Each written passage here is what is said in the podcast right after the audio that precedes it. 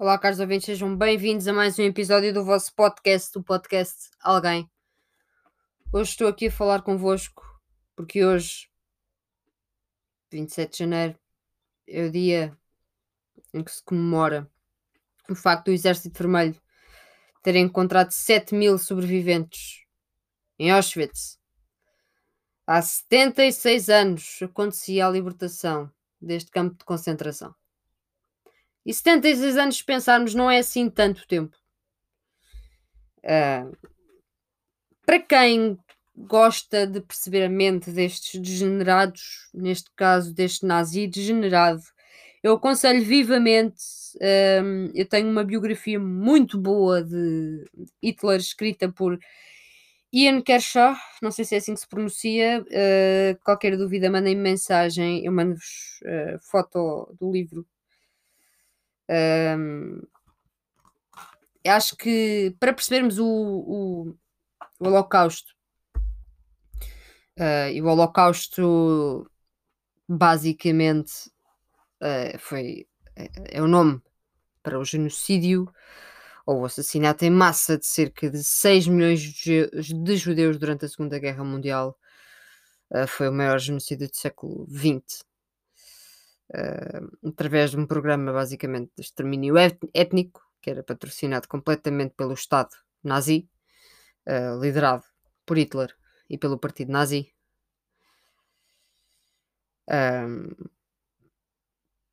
acho importante falarmos sim sobre Auschwitz, mas não só sobre Auschwitz. Um,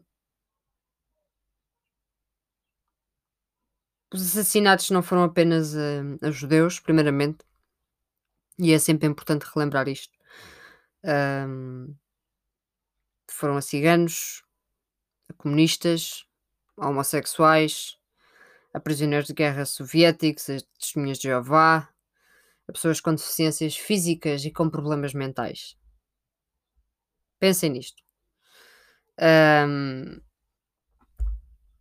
o número do de campos de concentração uh, é horrendo. Eu não vos consigo precisar. Eu vi um ótimo documentário sobre um, a libertação em vários campos. Foram imagens captadas à época. Uh, não é para todos, atenção. Até eu fiquei mal disposta e eu estudo bastante Hitler porque hum, desde o secundário, quando, quando quando falámos disto em história, hum, eu queria perceber porquê. Porquê? Porque é que uh, um homem. Porque eu, foi, foi o primeiro contacto com, com o extremismo que eu, que eu tive. Uh, porque é que este homem chegou onde chegou? E consegui aprender isso através da biografia que vos falei uh, de Ian Kershaw. Consegui aprender isto lendo todo o Mein Kampf, uh, e, uh, livros escritos supostamente por Hitler, mas Hitler falou Himmler, braço direito, escreveu na prisão. No pouco tempo que Hitler esteve preso. acho que devemos tomar como exemplo Uh, antes de mais e antes de falar dos campos de concentração Devemos, devemos pensar porquê? Porquê? Para mim, a resposta pode não ser a cientificamente mais correta, uh, mas para mim foi o poder a subir à cabeça de alguém uh, que, que nada tinha. Que nada tinha porque, porque está numa família onde as coisas não correm bem. Há rumores de que o pai era alcoólico, batia na mãe. O Hitler repudiava imenso o álcool. Uh, vem de uma família assim, tenta estudar artes, não consegue, uh, acaba nas ruas, é mendigo, vai para vai a guerra. Foi um dos melhores, foi condecorado, uh, volta da guerra, e é aqui que os pormenores falham, porque as pessoas avançam imediatamente um, ehm, para o facto de o Hitler, entretanto, pegou no partido nazi. Calma. O Hitler veio da guerra e um senhor chamado Ernest Röhm, dramaturgo, aquele tipo de, de indivíduo que tudo pensa, uh, mas não consegue falar porque não tem o dom da palavra. E sabemos que, e há registros em vídeo, que, que, que Hitler conseguia mobilizar as massas. Um, Ernest Röhm, numa cervejaria, um, estava lá, pronto, e estavam a ser feitos vários discursos por parte de nazis, um, e o Hitler estava lá também. Uh, pobre, uh, sem ligação nenhuma a nada. E começou a ouvir os discursos, as conversas, e do nada saltou para cima de uma mesa. Isso é completamente verídico. Saltou para cima de uma mesa e começa a discursar. E Ernest Röhm olhou para ele e pensou: é deste gajo que eu preciso. E é literalmente isto. Porquê? Porque ele não queria um político para estar à frente do partido nazi. Ele não queria uma pessoa da elite. Ele queria um pobre, um rafeiro. E olhou para o Hitler, que não tinha onde cair morto. Ensinou-o a comer. Porque esse homem nem etiqueta tinha. E às festas, banquetes, um, e parecia um cão esfomeado. Uh, Ernest Röhm teve que o ensinar a comer, deu-lhe roupa, ensinou-o a vestir-se bem. Um, e já estou a poupar bastantes detalhes, mas tratou-o como um prodígio. E no final de contas, Hitler mandou-o matar, não é? Uh, mas tratou-o como um prodígio. Foi esse homem que colocou Hitler uh, num pedestal e que lhe deu a possibilidade de ele fazer alguma coisa. Porque se não fosse assim, provavelmente ele podia ter integrado no partido nazi, mas a história provavelmente não seria a mesma.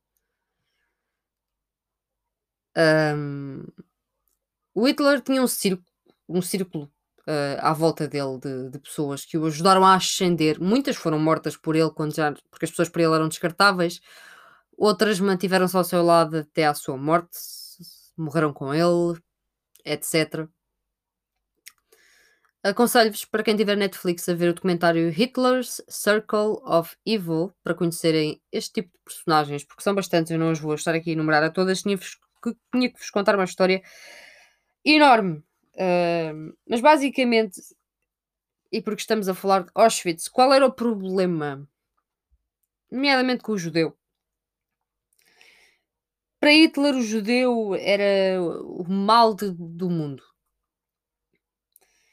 Uh, para ele, basicamente, vocês sabem o que aconteceu no Tratado de Versalhes. Uh, o povo alemão foi humilhado após a Primeira Guerra Mundial e para Hitler a culpa era dos judeus. Uh, houve uma achava que tinha sido uma conspiração do judaísmo internacional, dos banqueiros judeus, fossem eles ingleses, franceses, não interessava. O judeu era responsável tanto pelo capitalismo explorador como pelo comunismo opressor. Ele era ambos ao mesmo tempo capitalista e comunista, um como o outro, expressões do espírito judaico assabarcador, palavras dele. Segundo ele, também espalhava ideias liberais, espalhava ideias democráticas e podia diluir o, o, o espírito nacional ariano. E isto começou a espalhar-se. Uh, começou a espalhar-se pelo partido nazi, todo nojo uh, ao judeu, uh, que passou a ser visto como um simples piolho no meio da sociedade que tinha que ser eliminado.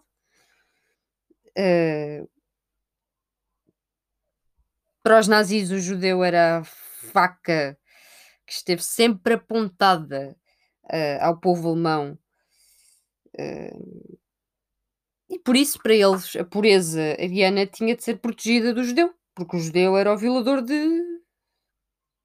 tudo o que, o que a Alemanha tinha. Uh, e basicamente, este ódio leva a que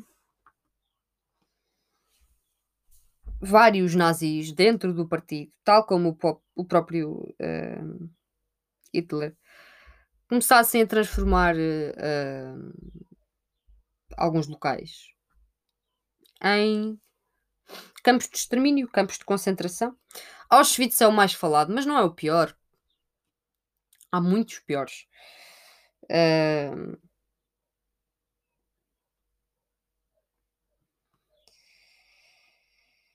Para vocês terem noção uh, do, do, nojo de Hitler, uh, um dia ele soube que a mulher do, de um general seu tinha tirado na sua juventude fotografias ditas por ele pornográficas. Uh, e o autor das fotos era judeu. Ora, o Hitler tinha sido padrinho do casamento do general e dessa uh, mulher. E beijar a mão da mulher no casamento. Uh, e quando soube, lembrou-se que tinha beijado a mão da mulher, que estivera nua com um fotógrafo judeu.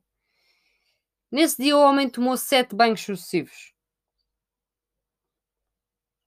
O que é que ele fez à boca? É, é o que eu me pergunto. Percebem? Percebem isto? Percebem isto? A única pessoa que ele amou foi a mãe foi o maior desgosto da vida, da vida dele. Uh, era um homem sem nada, era um homem sem poder. E, e quando uma pessoa fica hum, um degenerado destes, fica sem poder e se apercebe que tem um talento que é a fala e que é a absorção das ideias dos outros e depois uh, eliminar os mesmos. Ele foi eleito, ele foi eleito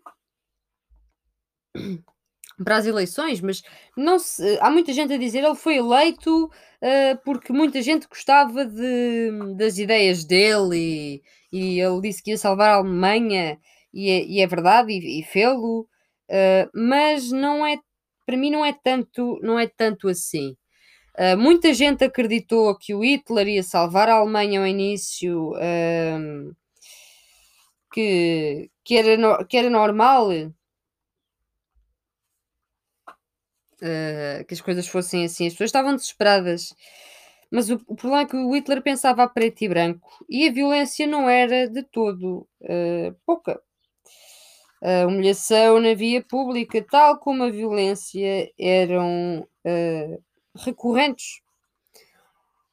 Quem não votou Hitler, quem não votou Hitler, não, quem não queria votar Hitler, Hitler acabou por votar por medo do cacete, malta. Porque a cacetada era constante.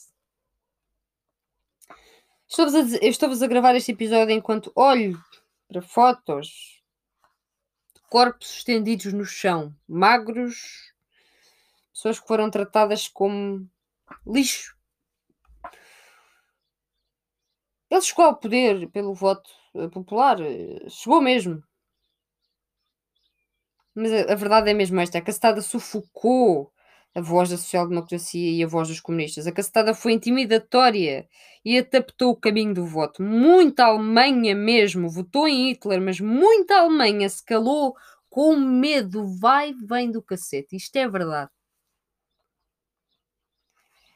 Hitler chegou a um ponto onde perdeu o controle dos campos de concentração sequer. Os campos de concentração eram tantos e em tantos países. Uh, Auschwitz era mais conhecido. E como eu estava a dizer, faz hoje 76 anos que houve uma libertação neste campo de concentração. Portanto, basicamente, durante a, a Segunda Guerra Mundial, a Alemanha nazi exterminou milhões de prisioneiros. Uh, e fala-se mais nos judeus porque foram principalmente judeus. Em câmaras de gás desenvolvidas para assassinar em massa. Uh, Auschwitz é muito conhecido porque foi dos campos que mais matou. Matou, em termos de judeus, matou pelo menos um sexto do total de judeus assassinados durante o Holocausto. Um, e há 76 anos acontecia basicamente o episódio que ficou conhecido como a libertação de Auschwitz, quando o Exército Vermelho entrou nos campos de concentração nazistas pela primeira vez, encontrando apenas sobreviventes gravemente feridos e doentes no local. E Auschwitz tornou-se um símbolo do, do Holocausto. Nem sempre foi um campo de concentração. Como eu estava a dizer, ele adotou diferentes locais. Isto era uma instalação militar. Uh, assim que a Alemanha nazi invadiu o território, transformou Auschwitz. No que Auschwitz foi, a guerra continuou, os nazis ampliaram a instalação. Em 41, 1941, testaram pela primeira vez Uh, o método que se tornou mais comum durante o Holocausto, colocar pessoas em salas trancadas com pesticidas. Zyklon B, o nome, o famoso Zyklon B. Um grupo de uh, prisioneiros russos foi escolhido para morrer por meio da situação traumática. Feito um teste. Com o passar do tempo, cada vez mais pessoas eram levadas para o local. Crianças, idosos, pessoas com limitações físicas, psicológicas, as pessoas que não tinham condições físicas para trabalhar nos campos de concentração um, e eram mortas no, no, nas câmaras de gás. As restantes trabalhariam de uma forma forçada e exaustiva, até que se decidisse o contrário, ou até que morressem. Como vocês sabem, a fome reinava, os maus tratos reinavam, não havia higiene. As pessoas, uh, para terem uma ideia, que faziam pouco esforço físico, aos olhos dos nazis, recebiam cerca de 3 mil, mil não, 1.300 perdão, calorias diárias. E os que trabalhavam aos olhos deles de forma pesada recebiam apenas mais 400 calorias, 1700. Isto é mínimo, ou seja, isto leva uma pessoa à exaustão, como é óbvio, e há uma, uma deteriora deterioração perdão, uh, do corpo até à morte. Uh, porque é assim, para além da fome, o próprio local já era terrível. Eles viviam com ratos, uh, dormiam em cima uns dos outros devido à falta de espaço. Uh, não tinham casas de banho, não tinham nada, era tudo uma a falta de higiene cria doenças. Uh, cada pavilhão tinha 700 pessoas.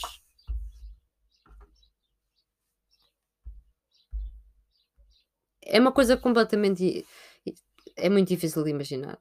Eu, eu gostava de, de vos deixar, mas não quero fazer isso. Se quiserem, peçam-me. Uh, o link que eu estava a falar há pouco do, das filmagens dos vários sítios em que entraram tropas uh, das várias libertações de vários campos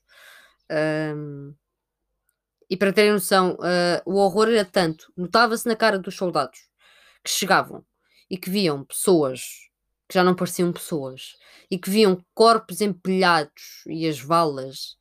Uh, chegavam ao ponto de pegar, e acho muito bem nos nazis, e houve um episódio em particular num, num campo que eu, eu fez-me impressão ver, mas depois uh, sinto que a justiça foi ali um bocadinho feita, um bocadinho como é óbvio, porque a quantidade de pessoas que estavam ali dentro mortas e empilhadas nunca vão ter justiça feita, mas basicamente um, um general pegou em dois nazis, fechou-os lá dentro e eles que lidassem com aquilo, que olhassem, que olhassem. Uh, as pessoas eram más. Houve um, um campo em específico que tinha um senhor, Igor, um homem que foi descoberto nos Estados Unidos já a viver a sua vida normalmente, mas de repente disseram, disseram que ele era Igor. Um, o homem que estava à porta das câmaras de gás, cujo trabalho era empurrar as pessoas lá para dentro, mas que ao invés de fazer apenas isso, que já era só mau, uh, lhes cortava membros, arrancava olhos com facas e espadas e. Ou seja, toda, toda uma tortura antes das pessoas entrarem em pânico e morrerem intoxicadas. Um, foi, foi levado a julgamento. Foi preso. E, entretanto, morreu com cancro. E conseguiu falsificar a identidade muito bem. Foram precisos muitos anos. Uh, procurem na, na, net se quiserem ver o julgamento do senhor. Senhor não, desse. Do indivíduo. Se quiserem ver o julgamento do indivíduo, procurem. Mas continuando, basicamente, a libertação de Auschwitz o Exército Vermelho passou a aproximar-se do território de Auschwitz no final de 44. Uh, e os nazis começaram com o plano de tentar apagar os crimes. Suspenderam o uso das câmaras de gás, começaram a destruir os vestígios, uh, e muitas vezes era, era, normal, quando sabiam que se estavam a aproximar dos campos, começavam a matar uh, em massa, com armas, começavam a matar em massa, porque não tinham tempo de matar de outra forma. Uh, muitos dos prisioneiros foram obrigados a marchar para outros campos de concentração com o objetivo de fugirem dos soldados soviéticos. Uh, quem, não uh, quem não conseguia seguir por esse caminho era abandonado na instalação, sem nada, ou então era morto durante o trajeto. e é por este motivo que ainda restavam pessoas em, em, em Auschwitz quando, quando os soldados chegaram ao território. Estavam lá cerca de 7 mil prisioneiros naquele dia, em 27 de janeiro de 45. Desses 7 mil prisioneiros, por volta de 500 eram crianças. Foram largados literalmente à própria sorte. Não tinham esperança nenhuma, como devem calcular, não tinham nada. Estavam doentes, estavam magros, estavam feridos, e o campo de concentração tornou-se basicamente um símbolo terrível do Holocausto, demonstrando os horrores praticados durante aquele período da história. No entanto, é preciso lembrar que isso não é apenas algo que aconteceu no passado. O antissemitismo e tantos outros tipos de preconceito estão presentes na nossa sociedade. O Hitler morreu, como eu disse no meu episódio anterior, mas o nazismo não morreu com ele.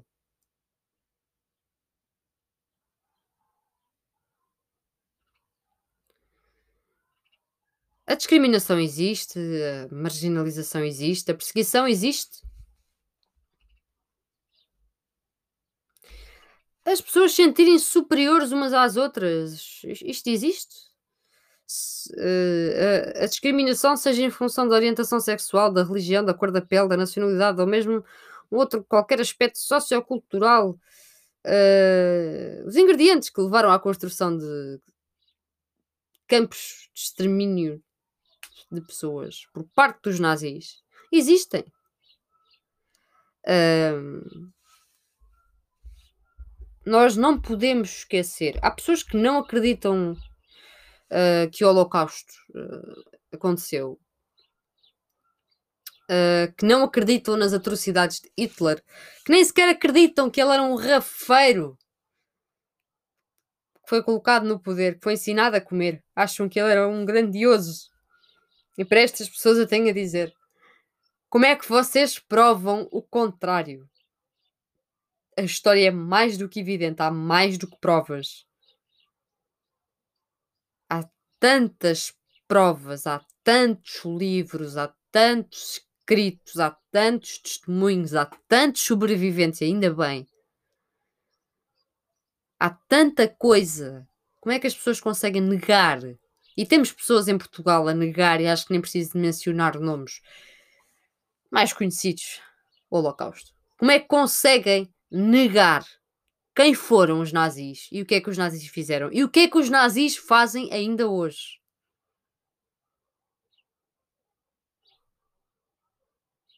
Se se depararem com alguém que nega o Holocausto, no meu caso, não falaria muito bem, nem sequer falaria, se calhar.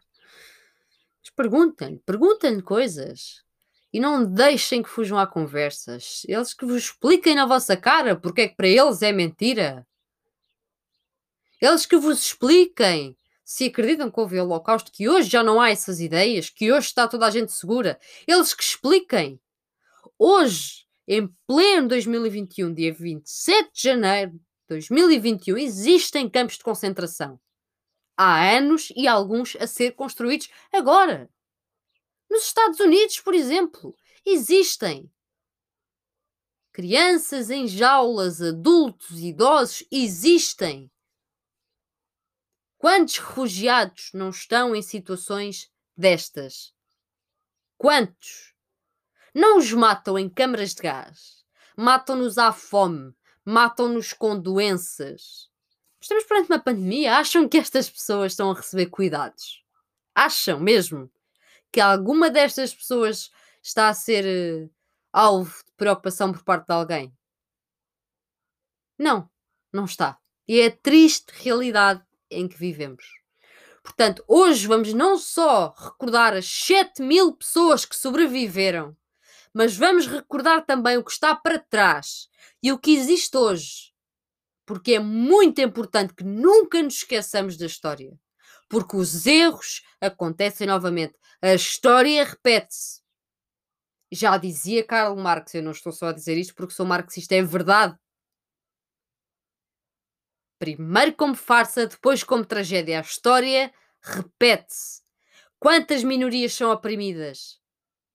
O que é que fazem aos refugiados? O que é que fazem aos imigrantes? Como é que está a discriminação no mundo?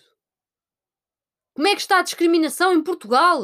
Como é que nós tratamos os imigrantes? Como é que nós tratamos uh, os refugiados? Como é que funcionam as coisas? Ouçam o último episódio, por exemplo, e pensem um bocadinho. Pensem. Eu gosto particularmente de estudar estas figuras da história. As piores das piores. Porque estudar as boas é bom. Temos bom conhecimento. Eu faço ambos. Bom conhecimento e percebemos o que é que se passava à época e soluções que podem ser aplicadas ainda hoje. Temos inspiração. Porque as ideias não nascem do nada. Nós temos inspiração. Porque lemos, porque ouvimos, porque vivimos, seja o que for. Mas também é importante ver os maus. Vamos, vamos estudar Hitler, vamos estudar Mussolini, vamos estudar Trump, vamos estudar Bolsonaro, vamos estudar Salazar. Vamos estudar Franco. Vamos estudar Maduro, Salvini, Le Pen. É atual. É atual. Ou acham que não? Se nós não vivêssemos num mundo tão cheio de tecnologia e com tanta informação, podem ter a certeza que muito provavelmente as câmaras de gás ainda cá estavam. Neste momento seria mais avançado. O tipo de armas existentes no mundo já vai muito além daquilo que era a época. Pensem. Pensem nisto e pensem se fosse um amigo vosso ou a vossa família, se vocês tivessem que passar por uma situação destas. E se continuam a não acreditar nas coisas. Só é segue quem quer. E com isto despeço-me, caros ouvintes. Hoje é um dia histórico, hoje é um dia triste e feliz. Feliz porque essas 7 mil pessoas sobreviveram. Triste porque morreram tantas. Mas tantas às mãos da cegueira do poder e da intolerância. Obrigada, caros ouvintes.